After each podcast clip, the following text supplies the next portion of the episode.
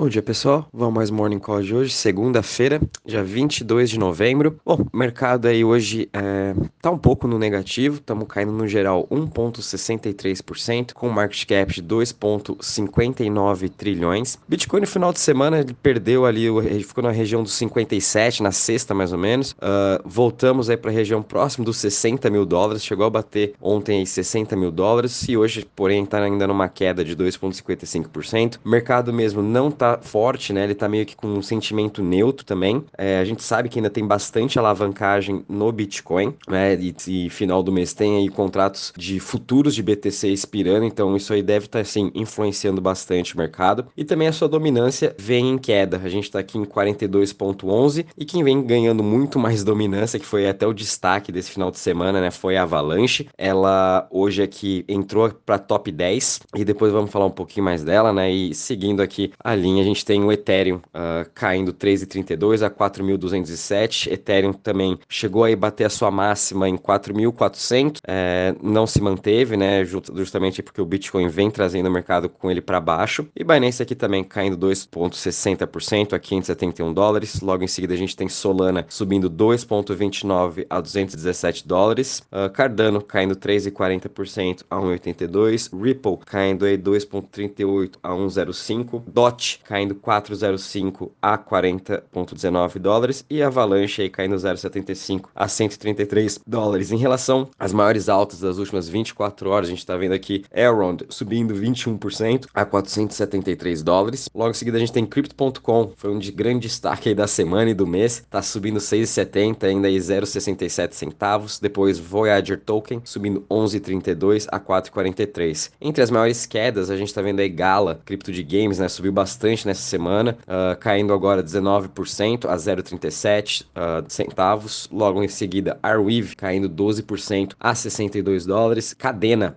caindo aí 11,73 a 16 dólares. E Nexo caindo 7% a 2,85. Uh, ah, um pouquinho do panorama da semana, né? Entre as maiores altas que a gente teve, como comentei, Gala foi o grande destaque nas, nos, sete, nos últimos sete dias, de segunda a segunda. Uh, Gala subiu aí 266%. Uh, é, muitas das criptos de games a gente está vendo que elas continuam explodindo, principalmente as relacionadas com o metaverse, porque é, daqui a pouco a gente vai ter mais anúncios ainda de outras empresas entrando no metaverse, outras empresas é, querendo entrar para a parte de jogos e tá um mercado bastante aquecido. Essa parte de indústria de games, jogos, todo dia tá sendo lançados jogos novos, então tem bastante investimento aí e essa tese, eu acho, essa narrativa vai durar ainda por mais uns meses aí dessa parte de metaverse e tudo, e logo, e, e óbvio, né? Depois a gente vai ter que ter uma queda aí para ter uma correção nesse mercado, porque realmente todos os metaversos aí vêm subindo muito nos últimos 30 dias, últimos 7 dias. A segunda maior aí da semana foi Rose, é, Oasis Network. Muito interessante também esse projeto, fiquem de olho, né? Subiu em 76%. Uh, ah, depois Voyager Token subindo 55% e Elrond subindo 45% na semana. Entre as maiores quedas dos últimos 7 dias, a gente teve aqui o VeChain, caiu 25%, Cadena caiu aí 23%, Cadena também foi ótimo aí durante os últimos 30 dias, subiu mais de 300 10%, é uma Layer 1 para competir, e aí nada mais justo também dela tá tendo uma corrigida agora de uns 20% na semana. Uh, depois a gente vê Phantom caindo também 22% e Chilis caindo 22% também. Chilis também teve uma ótima alta é, nesse mês, nesses últimos 30 dias, muito também para a parte de Metaverse, parte de NFTs e também que agora Chile está se expandindo aí para o futebol americano. Uh, em relação aos setores, hoje a gente só tem aqui o setor de privacy subindo 1,77, logo em seguida Decentralized Centralized Exchange 0,41 e DeFi caindo 0,37. Em relação dos setores na semana, todos eles terminaram aqui no negativo. O que menos caiu foi o setor de privacy, caindo 1,35 na semana. Depois Smart Contracts caiu 5,73 e o que mais caiu foi os, as DEX, Decentralized Exchange, caiu quase 10% na semana. O Crypto in Fear Index continua aqui em 50 pontos, estamos no neutro é, e acho que a gente vai ficar assim no neutro por mais alguns dias. Lembrando é que a tese do Plan B ainda continua intacta. Novembro é terminar nos 98 mil dólares. E a gente já viu aí Bitcoin subindo aí mais de 10, 20, 30% em questões de, de dias, né? Então, nada, tudo é possível ainda. Ainda acredito sim que a gente vai terminar aí uh, fechando aí talvez numa máxima, né? Perto aí dos 98 mil dólares. Talvez não crave, mas a tendência é sim que feche. Quanto mais ainda olhando pelo, pelo cenário macro de tudo que tá acontecendo no mundo, com essas notícias agora de lockdown lá na Alemanha, Áustria, uh, na Europa, no geral também tem se falado bastante. É, então, isso favorece favorece mais ainda a gente, por conta das pessoas vão ficar em casa, impressão de dinheiro, então vai todo mundo jogar mais dinheiro para cripto e também uma forma de você fazer seu hedge contra a inflação que os fundos já estão vendo. Uh, bom, então no final de semana é o grande destaque foi a Avalanche e eu queria até trazer aqui um Twitter do Susu, Zusu. Ele é o CEO da 3AC Capital, uma das maiores uh, private equity hedge funds aí do mercado de cripto. E ele num tweet, né? Ele hoje foi ontem na verdade esse tweet e ele falou que a, o fundo deles, a posição deles de Ethereum, eles zeraram a posição, não estão mais investidos em Ethereum, estão simplesmente focados em Avalanche. Ele é um dos grandes investidores da Avalanche. Certeza com essa saída do Ethereum deve entrar mais dinheiro ainda na Avalanche. É, isso eu acho que não foi muito um choque, porque a gente está vendo é que o Ethereum tá quebrado, né? Os gas fees ainda continuam muito altos, mesmo aí com um burn quase de mais de um bi que já foi queimado de Ethereum, ainda não solucionou tanto assim é, essa questão do, dos gas fees. A gente sabe que tem o Ethereum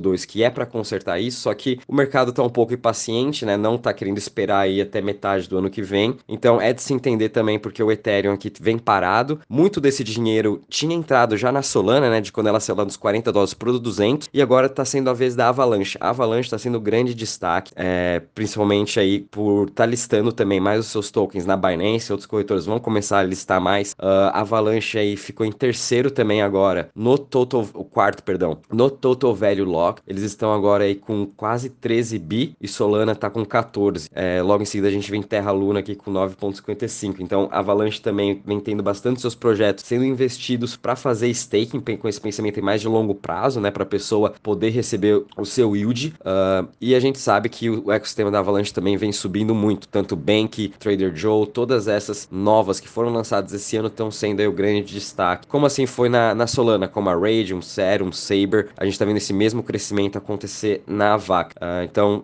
fiquem de olho também e fazendo só por uns cálculos, né? Solana aí vale 66 bi, a Vax vale 30. E por Solana ainda ser muito mais rápido, mas a Vax tem que chegar ali próximo de Solana, como essas todas essas tem que chegar mais próximo de Ethereum. E quem sabe nos próximos anos a gente vai estar tá vendo essa evolução. Então, principalmente essas maiores layer ones estão recebendo grande atenção agora, vão aí ano que vem tá cada vez mais chegando próximo do Ethereum. Isso se o problema de gas fees deles não forem resolvidos. Isso eu acho que está impactando bastante, por isso a gente está vendo muito dinheiro entrando nessas outras. Uh, em relação às notícias, a gente teve aqui uma ótima notícia de El Salvador. Nessa semana aí tava tendo o Bitcoin Week lá em El Salvador. E ontem o Naib Bukele, o presidente, oficializou que eles vão estar criando o Bitcoin City, uma cidade aí potencializada por Bitcoin. Eles vão estar tá minerando, né, Bitcoin para poder emitir sua dívida através de bondes, através do seu Bitcoin, vão emitir a sua dívida, né? Em vez de você usar, por exemplo, aqui no Brasil a gente investe através do Tesouro Direto. O governo emite letras do Tesouro, NFT, é, LTF, uh, Tesouro Selic, né, Tesouro IPCA. O, o, nada mais é que o governo de El Salvador está emitindo agora essa, essas dívidas atreladas ao Bitcoin. Vão estar tá emitindo em um bilhão para construir sua cidade. É, El Salvador já vem aí construindo um, um, hospital de pet, né, com esse dinheiro que eles estão lucrando, é, fazendo também mineração. Então eles já estão construindo hospitais com esses dinheiros e o mundo todo está vendo isso, né? Esse que é o melhor. E muitas pessoas ainda acham que não vai dar certo. Realmente El Salvador está provando ao contrário. Eles mesmos estão conseguindo aí é, se autofinanciar sem precisar de nenhum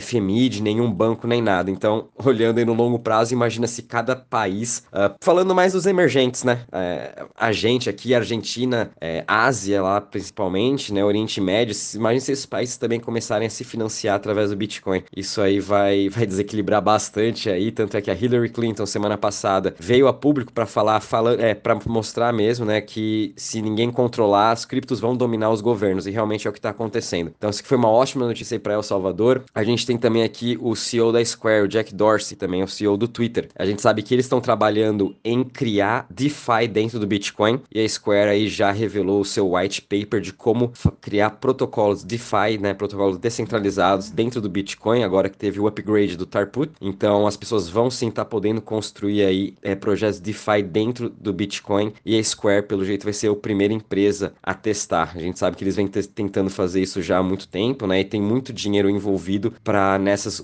é, utilizações maiores aí do Bitcoin no mundo. E vamos ver o que vai acontecer. É, espero também que dê certo. O Twitter já está integrado junto aí com o Strike, né? Fazendo pelo Lightning Network. Pode estar mandando dinheiro aí para as pessoas entre contas do Twitter. Então acho que a gente tem muita novidade aí para esperar é, da Square, do Jack Dorsey também. Uh, a gente teve aqui que o UFC Barcelona cancelou o seu, a sua emissão de NFT junto ao marketplace, marketplace Onyx. Quem sabe aí Barcelona agora vai estar tá emitindo por algum uh, outro marketplace seus NFTs. Por enquanto, só tem o token, né, junto com a Chiles, e o Messi aí tem também sua coleção de NFT, mas tá realmente faltando aí os times de futebol agora entrando mesmo para esse mundo aí de NFT e para atrair mais ainda os seus fãs. Uma ótima forma aí de ter um esse engajamento, que é para isso que serve os NFTs. Uh, ah, e é isso aí de notícias, pessoal. Qualquer novidade também vou avisando vocês em relação ao mercado.